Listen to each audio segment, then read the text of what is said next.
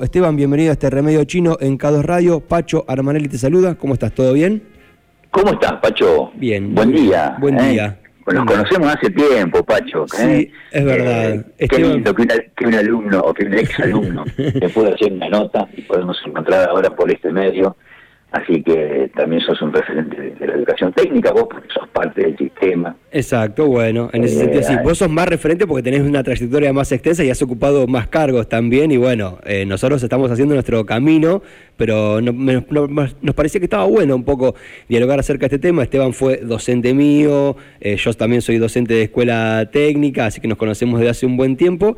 Y nada, hace poco tiempo se... dio a conocer la noticia de que más personas se están sumando, más entidades, más empresas se están sumando al COPRED y me pareció que era una buena, un buen momento para contarle un poco a la gente de qué se trata el COPRED, ¿no? En la educación hay muchos eh, consejos, muchas eh, formas de trabajo distintas que por ahí el común de la gente no los conoce en profundidad. Me parece que está bueno, ¿no? Que la gente empiece a conocer un poco de qué se trata el trabajo que se realiza en el ámbito de la educación, fundamentalmente relacionado con el trabajo. ¿Vos cómo, cómo lo vivís a, este a esta tarea diaria que desarrollás en el COPRED, Esteban?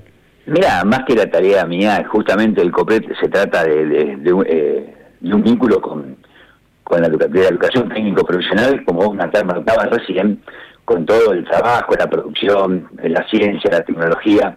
eh, y justamente no es un trabajo personal, sino se trata de, un espacio de, participación y de concertación estratégica entre los distintos actores que tiene una comunidad. El COPRET está instalado en el marco, por un lado, de la ley, nacion- la ley nacional de educación técnico profesional, sitúa justamente a las provincias como hacedoras y, a- y quienes se implementan la ley nacional de educación y la provincia de Buenos Aires, en el contexto de la ley provincial de educación, le da tres capítulos puntualmente a la ley, a, a lo que es la educación técnica profesional. Y en uno de estos instala, instituye el Consejo Provincial de Educación y Trabajo, pero que a la vez con normativas posteriores se le dio la, la posibilidad y, y la entidad de enmarcarlo en cada uno de los distritos, porque los 135 distritos que tiene la provincia de Buenos Aires, las características socioproductivas y comunitarias son distintas, y por eso que se están las mesas locales, que se llaman, de- del Consejo Provincial de Educación Técnica. En este caso, Necochea tiene la suya, eh, con una coordinación y una articulación muy buena dada por el municipio, o sea, las entidades educativas de educación técnica con el municipio, y con el objetivo de articular la educación técnico-profesional con el mundo de- del trabajo y la producción, como recién hablábamos. Eh, así que, bueno, se está trabajando desde hace muchísimos años este Consejo Provincial y la idea en este último tiempo también es trabajar en relación a algunas acciones, digamos, puntuales. En esta última reunión de COPEC fue con, con todas las entidades vinculadas con el agro y la, y la producción del agro, así que como si se han tenido con otros organismos, digamos, y, entidades y actores privados de otras acciones productivas. Así que seguiremos trabajando en Bien. este sentido y la verdad que la última reunión fue más que productiva, pero bueno, eh, hay que instituir, digamos, esto y poder vincular aún más nuestras escuelas eh, con estos organismos y otras entidades. Claro, bueno, justamente mencionabas que en la última reunión se sumaron distintos actores del, del agro y me parece que el COPRET, este Consejo Provincial de Educación y Trabajo, da justo de lleno en uno de los puntos neurálgicos, ¿no? Que es la relación entre salir de una institución educativa secundaria, tomar la decisión de estudiar, de trabajar, de quedarte en tu ciudad, de irte a otro lugar. ¿Ustedes cómo viven esta situación? Porque son todos los años muchísimos los chicos que egresan. Bueno, yo soy docente de técnica 3, egresan prácticamente 90 chicos solamente de esa institución educativa y es un momento central de nuestra vida. Bueno, vos lo sabrás perfectamente, te dedicás a la educación, habrás visto egresar muchos chicos, sos habitualmente conductor de eh, eventos de egresados, ¿no? Y los ves ahí que están con esa sensación de que estoy terminando acá, pero que voy a empezar otra cosa y que a veces no saben muy bien cómo hacer. Y bueno, me parece que el COPRET juega un rol central en ese sentido, ¿no? ¿Cómo, cómo viven esta situación? Eh, una de las acciones propias del COPRE, no solamente vincular a las instituciones, digamos, en el hecho de que nuestros alumnos puedan, por ejemplo, una acción puntual, las Sí. prácticas profesionalizantes, son aquellas Sí. prácticas que nuestros alumnos, digo, para que la, la comunidad esté enterada de esto, ¿no? Siempre se ha hablado de la escuela técnica como una severa desvinculación entre la educación y el trabajo, bueno, el diseño- lo- los diseños curriculares de educación técnica especifi- especifican esto, que en el último año los alumnos, que antes eran seis años, ¿eh? para aquellos que hicimos las escuelas técnicas del CONET, luego se instalaron que la, ley de educación establece siete años de educación. En el séptimo año hay un apartado muy especial que todos los alumnos para poder titular como técnicos deben tener 200 o cumplir 200 horas de vinculación con el mundo del trabajo a través de las prácticas profesionalizantes. Por eso necesitamos que el empresariado y las entidades vinculadas con el, con el sector los sectores productivos abran sus puertas y de esta manera nuestros alumnos puedan hacer esas prácticas. A través de esas prácticas se producen dos hechos puntuales. Algunos alumnos que terminan la educación técnica a través de las tecnicaturas, acá estamos hablando de tecnicaturas de educación media, pero también la educación técnica podemos desarrollar después, tiene otros aspectos dentro de la educación media, la titulación de un técnico y también dentro de la educación superior, como técnicos superiores, instituyan 200 horas de prácticas profesionalizantes. Algunos de estos alumnos luego continúan sus carreras a nivel terciario o nivel universitario, pero otros quedan en el entorno local y por supuesto que estas prácticas favorecen una mejor aplicación de sus conocimientos técnicos según la tecnicatura que se haya recibido el alumno, en, el, en el entorno local. Por eso que los alumnos tienen una fuerte inserción en el mundo del trabajo y estas entidades que en principio se reúnen para aportar, digamos, y abrir sus puertas a la educación técnica, luego, por supuesto, pueden verse beneficiados, ambos, los alumnos dentro del ámbito educativo, del ámbito laboral, y los ámbitos laborales pueden abrir las puertas a los alumnos para que comiencen a hacer, a vivir o vivenciar las acciones en el mundo del trabajo. Eh, así que bueno, eso también es parte de las acciones propias del COPRE.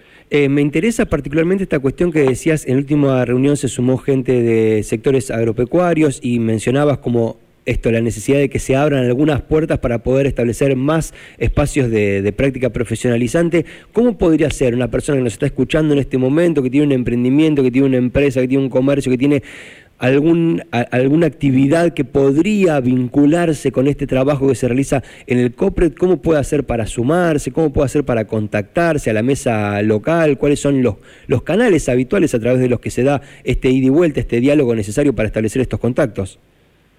Siempre los contactos son institucionales.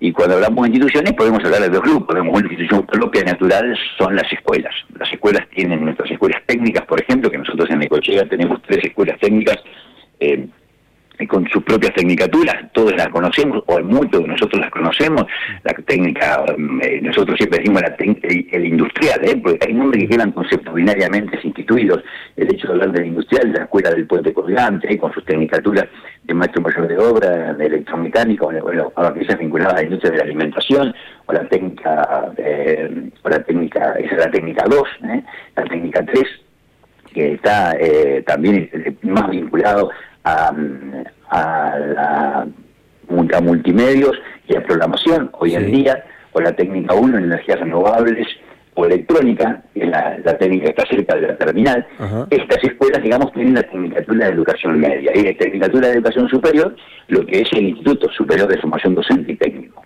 Y luego tenemos también en entornos rurales, en el, caso de la Escuela Agropecuaria número uno, que tiene todas sus instalaciones en Ramón Santa Marina. Estas escuelas tienen las, puertas abiertas para que los profesionales, eh, profesionales o los entornos, digamos, vinculados con el trabajo puedan abrir sus puertas y conectarse con con los directivos del establecimiento y de esta manera ver la posibilidad o facilitar la posibilidad de que los alumnos se, incorporen a las prácticas profesionalizantes. Pero también el municipio, el municipio ha abierto las puertas, digamos, también ha instituido a través de, uno de sus organismos, que es lo que es la Secretaría de la Producción, eh, que integra y trabaja muy bien en lo que tiene que ver con la, con la mesa de COPE, también puede vincular a las escuelas con estos entornos. Así que, que, digamos, el sector donde hoy también está relacionado el COPRE. Eh, y, a la, y a la vez, bueno, pensar también que eh, formación profesional, eh, los centros de formación profesional también es otra organización institucional escolar donde se forman y se capacitan trabajadores.